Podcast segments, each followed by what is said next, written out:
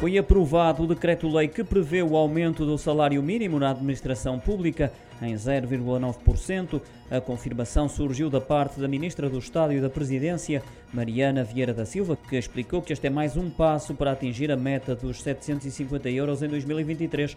Para já sobe dos 665 para os 705 euros mensais e depois de várias reuniões da concertação social.